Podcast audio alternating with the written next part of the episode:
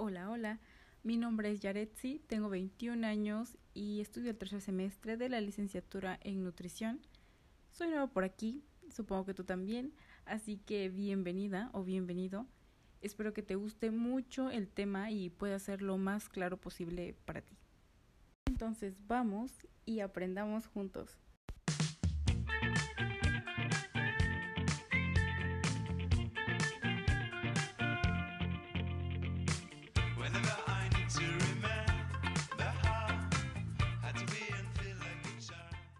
Hoy te quiero hablar de un tema bastante interesante que ocurre en nuestro cuerpo todo el tiempo, mm, que pasamos por desapercibido como muchos otros.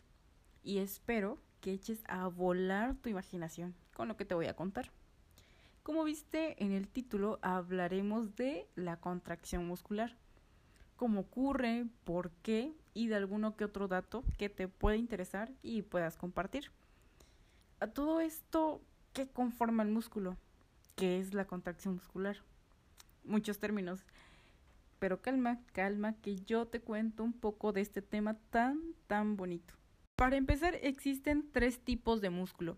El músculo liso, el músculo cardíaco y el músculo esquelético o músculo estriado esquelético, cada uno con su respectiva función. En este caso nos vamos a enfocar en el músculo estriado esquelético, el cual está compuesto en mayor parte por perimicio y a su vez este lo recubre el epimicio, que es la parte externa del músculo.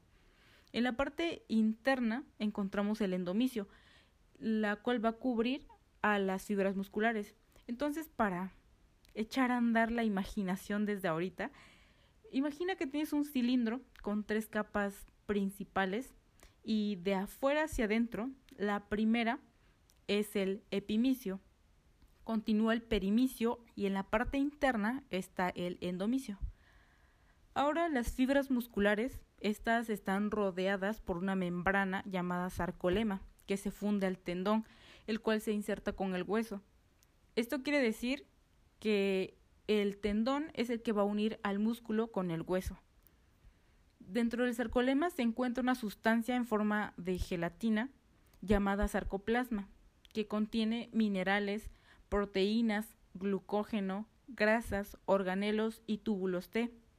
Los túbulos T son los que nos van a permitir los impulsos nerviosos y el paso del calcio que es indispensable para nuestra contracción muscular. Continuando con las fibras musculares, estas están formadas de muchos sarcómeros y aquí te va un dato, el primer dato que no debes olvidar. El sarcómero es la unidad funcional del músculo. Ahora, cada sarcómero está compuesto por filamentos gruesos como la miosina y delgados tales como la tropomiosina, la troponina y la actina. El músculo tiene propiedades entre estos la extensibilidad, la elasticidad y la contractibilidad. Ahora pues ya comienzo a contarte acerca de la contracción muscular y esta consiste en el acortamiento que acerca entre sí el origen y la inserción de cada músculo.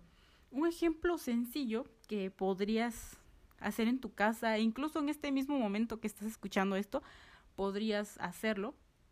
Mm, ¿Alguna vez has observado que cuando llevas un suéter puesto y alejas la mano de tu hombro o de tu cara, la, la tela del suéter se estira?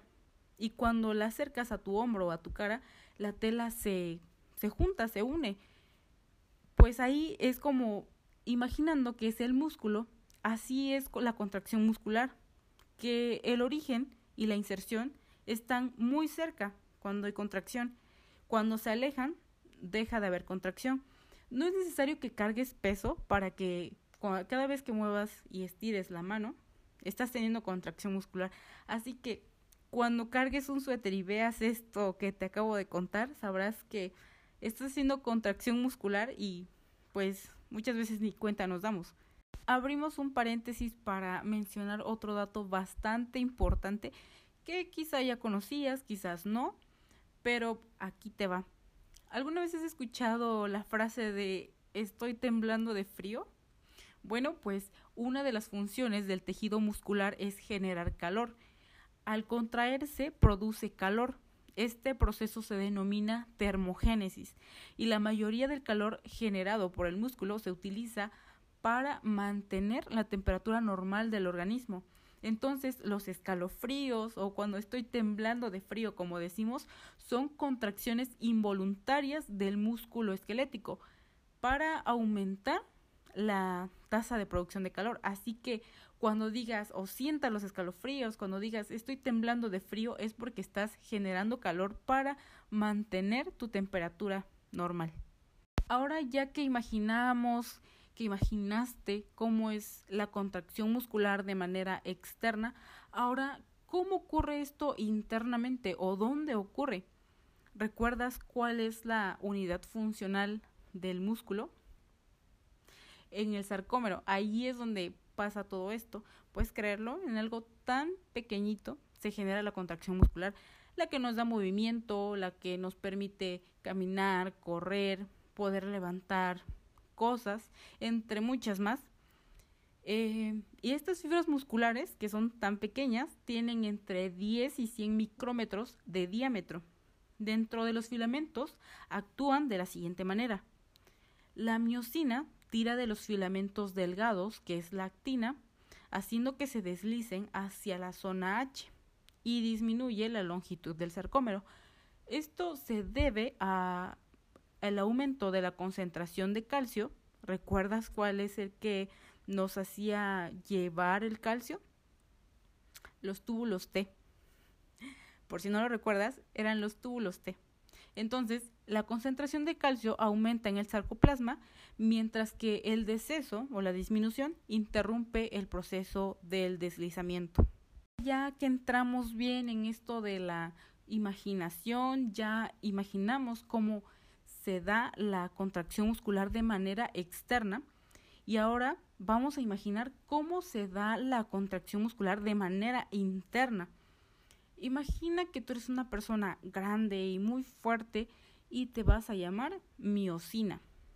Entonces, al lado, a la, tu izquierda y a tu derecha, vas a tener unos bloques grandes que esos van a representar a los discos Z y estos van a estar atados a unas cuerdas que van a ser tus filamentos delgados. ¿Recuerdas cómo se llamaban los filamentos delgados? Espero que lo recuerdes porque es la actina. La actina va a estar unida a los discos Z y va a llegar tu estímulo que va a ser el calcio. Comienzas a jalar, a traer esos bloques hacia ti. Tú estás en una zona central, una zona que va a ser la zona H. Entonces empiezas a jalar, unes cada vez esos bloques, los acercas más y es así como se da la contracción muscular. Los discos Z se comienzan a acercar, por eso del acortamiento muscular, el sarcómero se hace más pequeño. Bueno, pues ahora ya sabes que el calcio y la energía en forma de ATP es lo que da origen a la contracción muscular. Así que, como reafirmación, el calcio no solo es para los huesos, como podrás haber notado, sino que es parte esencial para la contracción muscular yo espero que esta información te haya gustado mucho, que te sea útil, que la puedas compartir con alguien más y que me acompañes en otro próximo podcast. Te agradezco mucho por compartir tu tiempo conmigo y muchas, muchas gracias por escucharme. Bye.